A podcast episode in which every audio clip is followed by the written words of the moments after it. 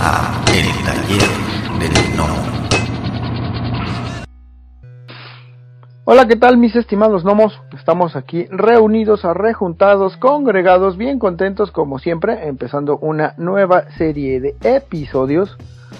Y pues sin más preámbulo, vamos a empezar una, esta, esta serie de episodios con un autor eh, mexicano de Tamaulipas, eh, que está empezando un proyectito independiente bastante, bastante interesante, pero ya dejemos que él, que él nos platique.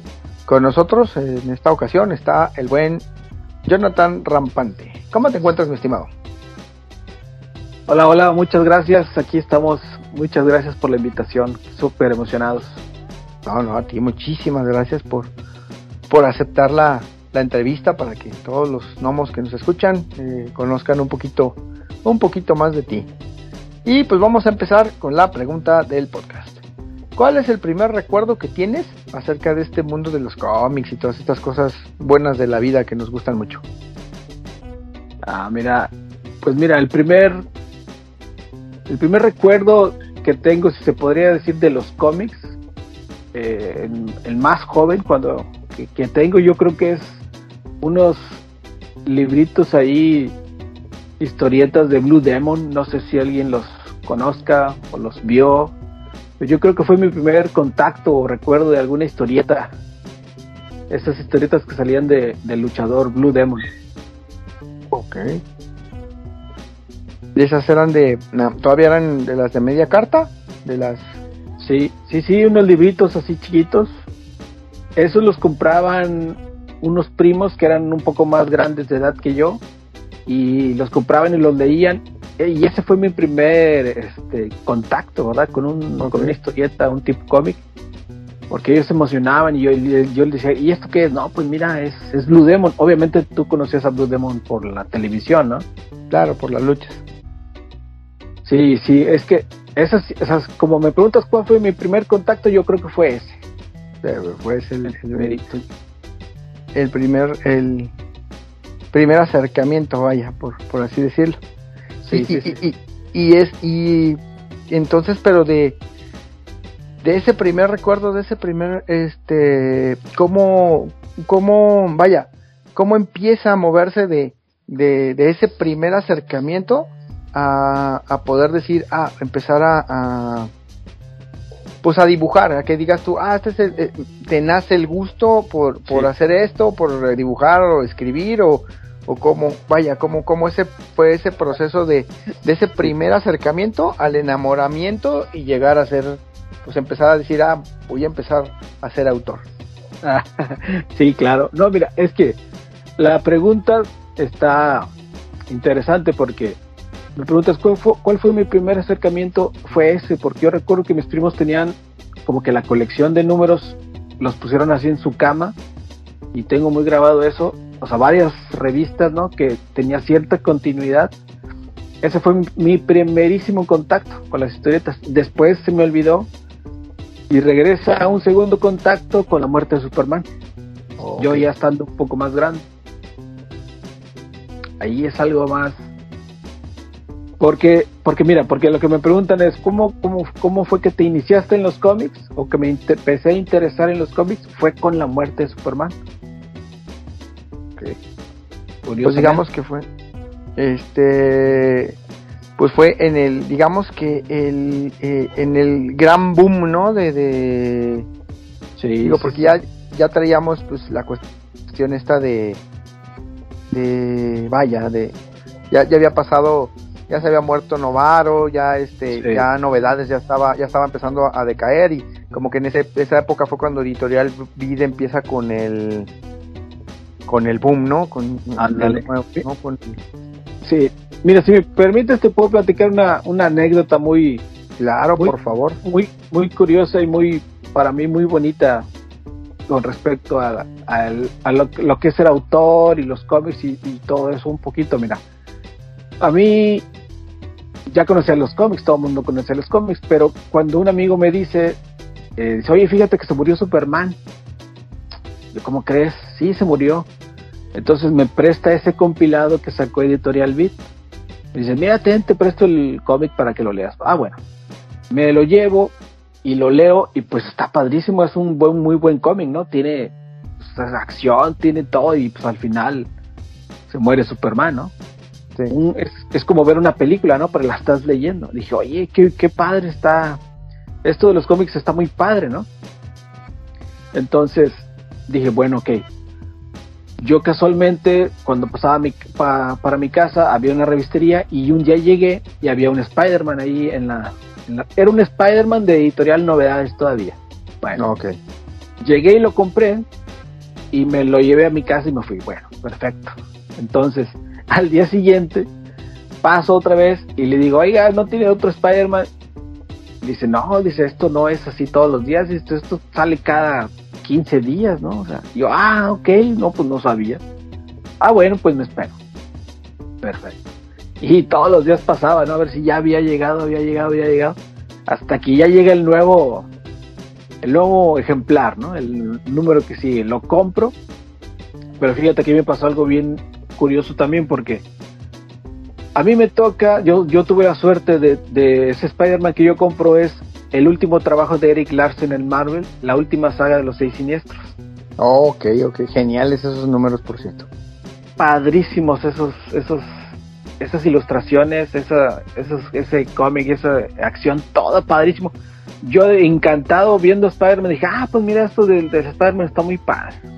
Oye, cuando voy a la siguiente semana y ya es el nuevo ejemplar y lo compro, lo agarro y lo empiezo a leer, digo, oye, este, hay algo raro en este Spider-Man, porque este Spider-Man que yo tengo que compré me gusta mucho y este nuevo no me gusta. Ahí es cuando descubro a los autores o a los dibujantes.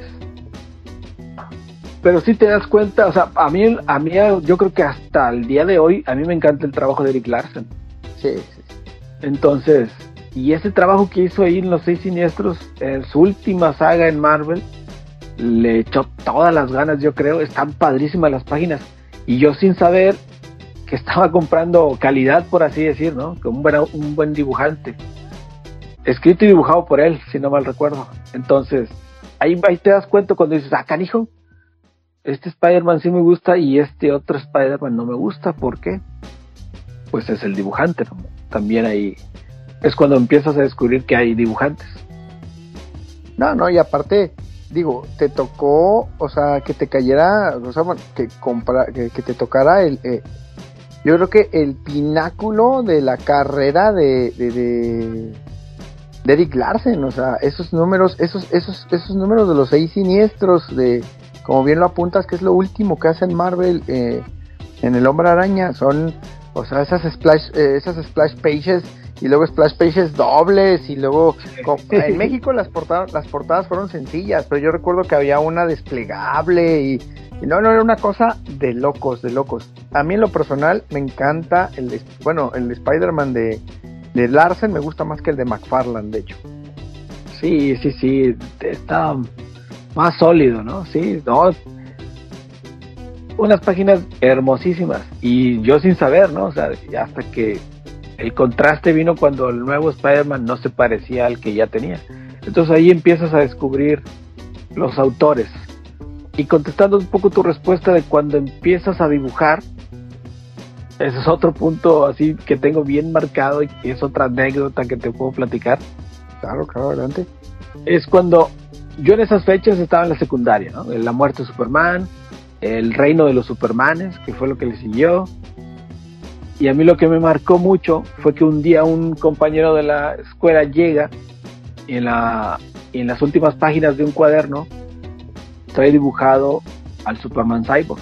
Al, que, al Superman Cyborg con la bandera de Estados Unidos rota, no sé si recuerdan esa imagen. Sí, sí. Bueno. Superman 78, para ser exactos. Excelente. Pero, pero ¿qué fue lo que me impresionó? Fue que ese dibujo estaba, no estaba terminado, estaba ahí más o menos la mitad del dibujo, pero estaba hecho con unas plumas de tinta negra. Okay. Yo en ese entonces, mm, no sé si les pasa, yo creo que nos pasó a todos, en ese entonces pues, lo único que usábamos nosotros eran unas plumas Big de las más baratas, ¿no? O sea, unas plumitas que rayan como ellas quieren, ¿verdad? Cuando se les antoja. sí. Entonces, cuando yo veo esa tinta negra, que le dije, ¿y esto qué, qué es esto, no? ¿Qué, ¿Qué, qué, brujería es esta, no? Era una tinta, pues, de estas, de esas pilot, ¿no? De esas que compras en la papelería que son un poco más caras, ¿verdad? En aquel entonces, pues, uno usaba de las más baratas. Entonces me, me explica mi amigo, no, me lo dibujó mi hermano, su hermano mayor, y lo dibujó con esta tinta, con esta pluma, y era un negro, pues un negro muy profundo, ¿no? Súper negro, y el contraste de ese negro con la hoja del cuaderno blanca, pues parecía un dibujo trae, sacado de las páginas de un cómic, ¿no? Se veía impresionante. Y eso me marcó. Yo al, saliendo de la escuela me fui corriendo a la papelería, me compré una pluma de esas y empecé a dibujar y efectivamente se veía impresionante el negro contrastado con la hoja blanca, ¿no? Y ahí empiezo yo a dibujar. Dije, bueno, se ve bien padre porque parece un dibujo de las páginas del cómic extraído aquí al, al cuaderno. Entonces yo me compro la plumita, empiezo a dibujar y curiosamente, ah, bueno, curiosamente yo toda la vida había dibujado porque yo tengo muy grabado de que, por ejemplo, en la primaria, ¿quién sabe dibujar? Y Jonathan, y ay, a ver, pásale Jonathan, dibújame un conejo y clásico, profesor, no sé si porque no querían trabajar o porque para que el niño interactuara, ¿no? Pero ahí siempre, ay, bueno, a ver, dibújame el sistema respiratorio. Ahí va Jonathan a dibujar el pizarrón. Siempre toda la vida. Bueno, entonces cuando empiezo a dibujar cómics, pues digamos que sí podía un poquito, ¿no? Sí sabía, sí me salían y ya, pues empecé. Empiezo a dibujar y tú sabes, este, empiezo a vender dibujos para comprar más cómics, ¿no? Claro. ok. No, pues sí, empezamos a empezamos a dibujar. Yo me acuerdo que me compré un blog de esos grandotes de dibujo y empezaba ahí a dibujar, dibujaba Batman, dibujaba Superman, dibujaba Spider-Man. Los vendía, los dibujaba y los coloreaba, ¿eh? O sea, les ponía todo el color, los dibujaba. Todo, todo el kit. Todo el kit. Los vendía y vámonos. Y así me compré y así seguí. Yo creo que si recordarás después del mundo, fue el reino y luego sacaron unas, unos compilados ahí de, del Superman ya cuando regresa, ¿no? Con el pelo ahí largo, ¿no? Sí. Y esos eran unos, unos compilados muy padres de Beat y pues cada mes salía, ¿no? Entonces era el vicio que teníamos, ¿no? Sí, porque ya ah, en ese entonces pues sí, ya, ya había muerto novedades, ya, ya no, ya no publicaba nada y pues nos quedó Beat que a final de cuentas empezaron a publicar todo. Sí. No sé si recuerdas, también me impactó bastante ver, yo estando en la casa viendo la tele, eh, sale el anuncio, sale anunciado Spider-Man por Editorial Beat. No sé si te tocó verlo a ti en televisión abierta. No, no recuerdo, la verdad, por ser bien honesto. Porque mi editorial Novedades cierra, obviamente él tenía Spider-Man. Entonces Editorial Vid está con los compilados esos de Superman, pero son, pero son compilados, son libritos, ¿verdad? Sí. Entonces yo recuerdo que luego Editorial Vid anuncia, yo lo vi el, el, comercial en la televisión, de cómo regresa pues la publicación en grapas, por así decirlo, ¿no? De Spider-Man, publicado por Editorial Vid y con el super eh, dato de que pues ahora sí van a ser del tamaño americano, ¿no? Porque Editorial de Novedades imprimía un tamaño más grande, ¿no? Lo tengo también bien eh, presente porque dije, wow, le gritaba a mi, a mi madre, mira madre, Spider-Man va a salir. Creo que fue, no me acuerdo, creo que fue Carnage cuando regresó Carnage, no recuerdo bien. Pero ya empieza Editorial, ¿no? Editorial Beat a imprimir las grapas del tamaño, digamos, original americano con portada cuché, ya sabes, sí. Sí, sí, sí, pues sí, todo. Y ya. Ah, igual te perdí otro, otra vez. No, no, no, hasta ahí ah. llegó el comentario. ah, ok. Sí, sí, pues es que pues te tocó más o menos la misma época que a mí, igual con pues con lo de la muerte y todo eso, y sí, sí tengo muy vividos todos esos todos esos recuerdos. Y luego, pues, bueno, pero regresando a ti, luego esa parte, bueno, ya empezaste ya nos platicaste pues cómo, cómo fue más o menos ese, ese proceso, pero ¿qué pasa en ese momento de que, de que pues tú ya estás pues, produciendo y vendiendo pues para, para, para seguir comprando más cómics? Y de ahí, ¿qué te lleva a, a, decir, bueno, pues quiero, pues quiero hacer esto de alguna otra manera o, o, cómo te entra esa, esa, ese gusanito de decir, ah, mira, pues me puedo, puedo hacer esto y me gusta. Claro. Mira, yo estaba muy emocionado haciendo mis dibujos. La verdad me quedaban bien padres. Pero tú sabes que esos dibujos pues son copias, ¿no? Estás ahí haciendo copias de algún dibujo. Entonces yo tenía, fíjate, curiosamente yo sí tenía la inquietud de hacer un cómic. Yo les decía a mis amigos que éramos muy pocos los que gustábamos del cómic, pero, pero poquitos, sí, pero nos juntábamos. Entonces yo les decía, vamos a hacer un cómic. No importa, si no me sale el dibujo, yo lo copio, le, copio de algún lado, alguna pose y el chiste es hacerlo. Y luego salió, no sé si también se recuerda, salió Dramatus, una producción de Tampico, Tamaulipas. Ok, sí, sí. Ese cómic salió a blanco y negro. Este, lo encontré así en mi puesto de revistas, en un puesto de revistas de la ciudad, lo vi, lo compré y dije, no puede ser, es de Tampico, o sea, es local, ¿no? O sea, me voló también la cabeza, ¿no? Dije, wow. Este, sí se puede, ¿no? Y todavía me emocioné más, dije, sí, claro que sí, sí se puede. Yo tenía ido a dos, tres conocidos que, uno que escribía, dice, yo escribo, pues yo dibujo y vamos a hacer algo, va que va, y empezábamos, empezábamos a hacer ahí páginas, páginas. Yo me acuerdo que ya para ese entonces, pues ya sabías que las páginas de un cómic pues se hacen en tamaño doble carta, ¿no? Por, por decir algo, ¿no? Se hacen en un tamaño más grande y se reduce la impresión. No, pues nos juntábamos ahí en donde pudiéramos y empezamos a platicar y a crear historias. Era pues era un pasatiempo, ¿no? Era parte de estar chavo y tener mucho tiempo libre.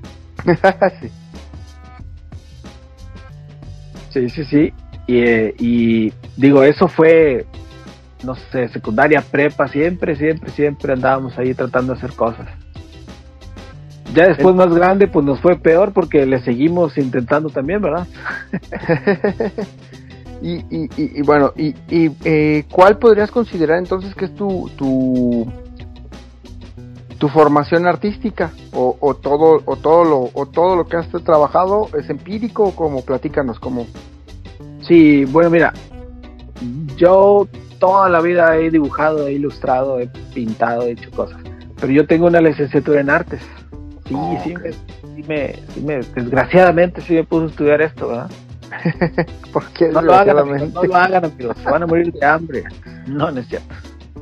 No, pero sí, yo sí fui a estudiar, me especialicé un poco en algunas ramas. Este.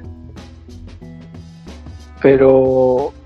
Porque sí, la verdad es que yo les digo a, algunos amigos a, a, esta edad ahorita, les digo, pues es que la vocación no la puedes negar. O sea, yo, o sea, no puedes negar esa vocación o ese interés que tienes, ¿verdad? Yo a la fecha trabajo en muchos proyectos, algunos son muy bonitos, algunos no, algunos son, la mayoría son los que pagan los bills, ¿no? O sea, pero siempre tienes esa vocación y siempre tienes esa, ese gusto por crear y contar historias. Entonces, yo sí, sí seguimos un poquito ese paso y nos, eh, pues no sé, por esa, esos gustos de que tenías de niño, pues los vas materializando y los vas profesionalizando, ¿no? Yo por allá del 2005 fue cuando sacamos nuestro primer cómic, lo logramos sacar, que se llamó La Tierra que Cubre. Ese fue mi primer cómic. Y digamos que hasta toda esa insistencia que tuvimos de chavos se culmina en esa, en esa primera etapa allá por el 2005, con ese cómic te logramos publicar. Ok, ¿y qué recuerdas de ese cómic? O sea, platícanos, ahóndanos en esa, en esa situación de, de cómo juntas al equipo, cómo, cómo, cómo, o sea, la idea, el concepto, de qué va la historia, este, porque la verdad, la verdad cuando te autopublicas, pues eh, no solamente es, juntar juntar al, al, grupo de al grupo de locos que se van a que se van a meter en esa aventura sino también es pues, ponerse de acuerdo eh, eh, escribirlo dibujarlo y después cómo demonios lo vamos a hacer para para imprimirlo y distribuirlo porque uno puede decir que son este todo es así como que ah voy a hacer un cómic y se se materializa directamente de tu mente pero Sí, mira, es, una, es nuevamente yo y mis anécdotas. Es una anécdota muy bonita. Se las, se las voy a platicar. mira, mira, mira, por ejemplo, yo estaba estudiando, yo estaba estudiando y trabajaba. Yo trabajaba de mesero en un restaurante muy bonito, muy elegante. Entonces, platicando con los amigos, en un break que teníamos por ahí, un amigo se sienta y dibuja un Spider-Man en una servilleta. Y yo en tono de burla y sarcasmo le digo, le digo, ese Spider-Man está bien feo. Trae para acá esa servilleta. Y le empiezo a dibujar un Spider-Man y se queda mi amigo con los ojos abiertos dice, dice, ay, dice, no manches, dice, sí sabes dibujar. le digo, pues sí, más o menos. Dice, pues es que todo el mundo me dice que mi Spider-Man está bien feo, pero pues nadie me había dibujado un Spider-Man bonito, ¿no? Y yo, ah, no, pues muchas gracias, se hace lo que se puede. Dice, pero es que, digo, a mí me gusta dibujar cómics, ¿verdad? Dice, bueno, ah, pero a mí me gusta escribir. Oh, ya sabes. el enamoramiento inmediato. Sí, dice el dicho, un roto para un descosido.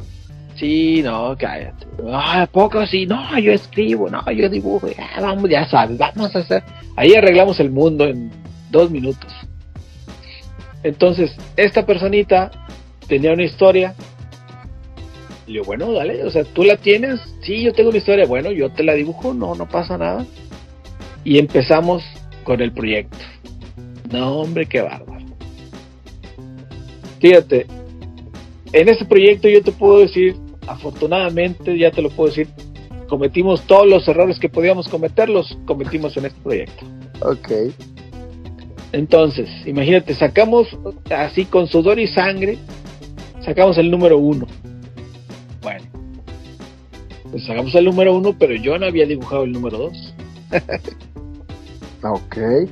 Entonces, bien emocionados, la verdad es que gustó mucho, lo presentamos en, en Monterrey, en Sintermex. Yo estudié en la Universidad Autónoma de Nuevo León. Ok. Eh, lo sacamos, nos entrevistó el norte, el periódico El Norte, que en aquel entonces pues muy famoso. Lo presentamos en Sintermex, en la convención. Nos fuimos a varios, varios, varias ciudades aquí en México, Guadalajara, fuimos a la TNT, cuando todavía existía la TNT. Órale. No, no, padrísimo, todo. Y como era una historia de aztecas, pues se hace cuenta que era un cómic mexicano con historia de México, ¿no? Oh, claro. Entonces fue recibido con mucho cariño, todo bien padre, pero la pregunta del millón era, ¿y el número dos? pues, pues todavía no lo tengo, todavía no lo hago. bueno, total que yo termino la carrera, empiezo a trabajar, esa relación se pierde, pero ya yo empiezas a buscar la vida y dices, yo de esto me voy a morir de hambre, ¿verdad? O sea, no, no, esto no es por aquí. Empiezas a trabajar y yo me alejo de los cómics. Me alejo mucho tiempo. Yo, como yo en mi carrera, yo sigo siendo ilustrador, diseñador, editor, hago mil cosas. Yo nunca dejo de dibujar, pero sí dejo de dibujar cómics. Ok. Luego vuelven las benditas redes sociales. Yo, por ejemplo, uh, bueno, en mis quehacer artístico yo, yo hice un cortometraje, hice varios guiones, hice varios comerciales, ya eso ya era mi trabajo. Siempre estuve, siempre nos hemos mantenido ahí en la creación, ¿no? Pero el cómic como tal, ya, olvidado. Pero según yo, pues sí sabía dibujar cómics, ¿no? Cuando regresan estas redes sociales,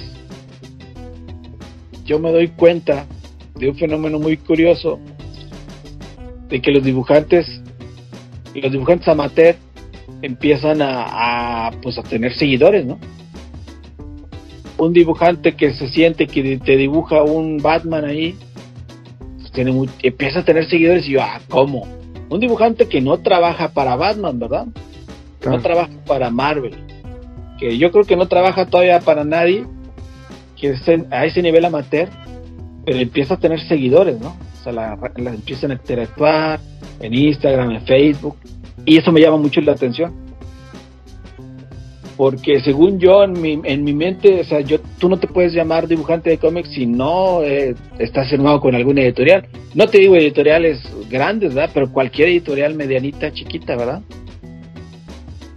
Y dije, ¿a poco sí se puede? O sea, que yo me puedo sentar a dibujar un Spider-Man y lo puedo, hasta lo puedes vender, ¿no? O sea, las famosas blank covers, sketch cards, todo eso, ¿no? Sí.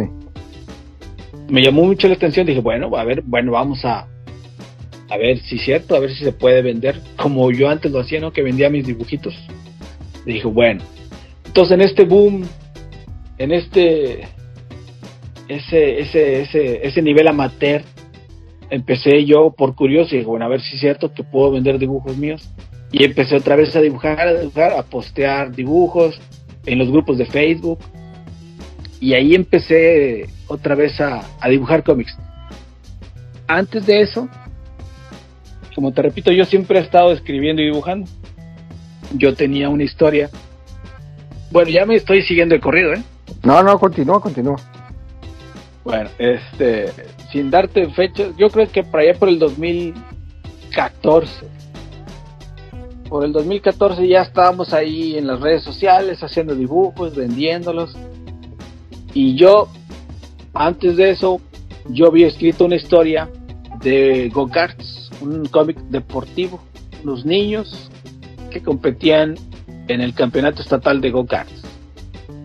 Mi inspiración fue los supercampeones. Dije, bueno, un cómic deportivo, cada episodio un rival nuevo, pero va a ser de carreras. Y empecé a escribir e hice unas páginas. Y ahí las tenía. Y luego un buen amigo me dice que hay una convocatoria en Canadá con una editorial de Canadá. Estaban buscando ahí talentos. Ya, yo mandé las páginas y mandé el resumen. Así como cosa perdida. Ya ni me acordaba, pero fíjate que el editor, el editor, fíjate, desde Canadá me habla me habla, me dice, oye Jonathan, nos interesa de Victory, así se llama la historia que escribí. Cosa curiosa, ya le dan la experiencia, este, yo creo que el editor, el editor pensaba que te iba a hablar y te iba a decir, oye, me interesa tu, tu trabajo, ¿no? Y pues uno iba a brincar de alegría, ¿no? Sí, sí, sí. Lo que quiera, ¿no? Sí, claro, claro, ya, pero ya la, la, experiencia, los años que nos dan, yo me quedé, lo primero que pensé, dije, no le puedo decir que sí, porque no sé si voy a poder terminar el proyecto o tenerle a tiempo las páginas, ¿verdad? Entonces, Jonathan, ¿cómo ves? Yo soy del, estudio tal, me interesa tu, tu trabajo, tu historia, te la queremos publicar, ya sabes, bien, bien prendido la super energía. Y yo todo serio, y le dije, oye, no seas malo, dame una semana para pensarlo, ¿no? Imagínate. yo diciéndole eso al editor de Canadá, el editor de Canadá se, creó, se quedó, yo creo, frío, no sé, como que este, ¿qué se cree, no? Pero yo, la verdad, era por responsable, ¿no? Decirle, es que no le puedo decir que sí, porque si le quedó mal, pues hasta ahí llegué, ¿no? Claro, claro. Y el, el editor así como que, eh, bueno, sí, pues así como, ¿qué está pasando? No, no pues sí, le, dije, no, mira, déjame ver porque estoy solo en el proyecto y no te quiero decir que sí porque te puedo quedar mal. Ah, ok, sí, le digo, mira, no seas malito, háblame en una semana. Ah, bueno. Entonces, yo no, yo nunca me presento como escritor por respeto a las personas que sí son escritores, pero yo siempre he escrito, siempre he escrito mis historias. Entonces, busqué a un buen amigo, que él sí es escritor, le dije, oye, tengo este proyecto, ya me hablaron en Canadá, ¿te gustaría pues muchas gracias que han llegado hasta el final del podcast. Si les gustó el contenido, por favor, denos like, compartir, suscríbanse o pónganos un comentario en la plataforma donde nos escuchen para que podamos llegar a más personas. Muchas gracias. La voz y la producción de este podcast estuvieron a cargo de Adro, a un guion de El Piedra. Para todas sus dudas, sugerencias y comentarios, tenemos la siguiente dirección de email tallerdelnomo.yahoo.com. Gracias y hasta la próxima. Este fue el podcast del Taller del Gnomo.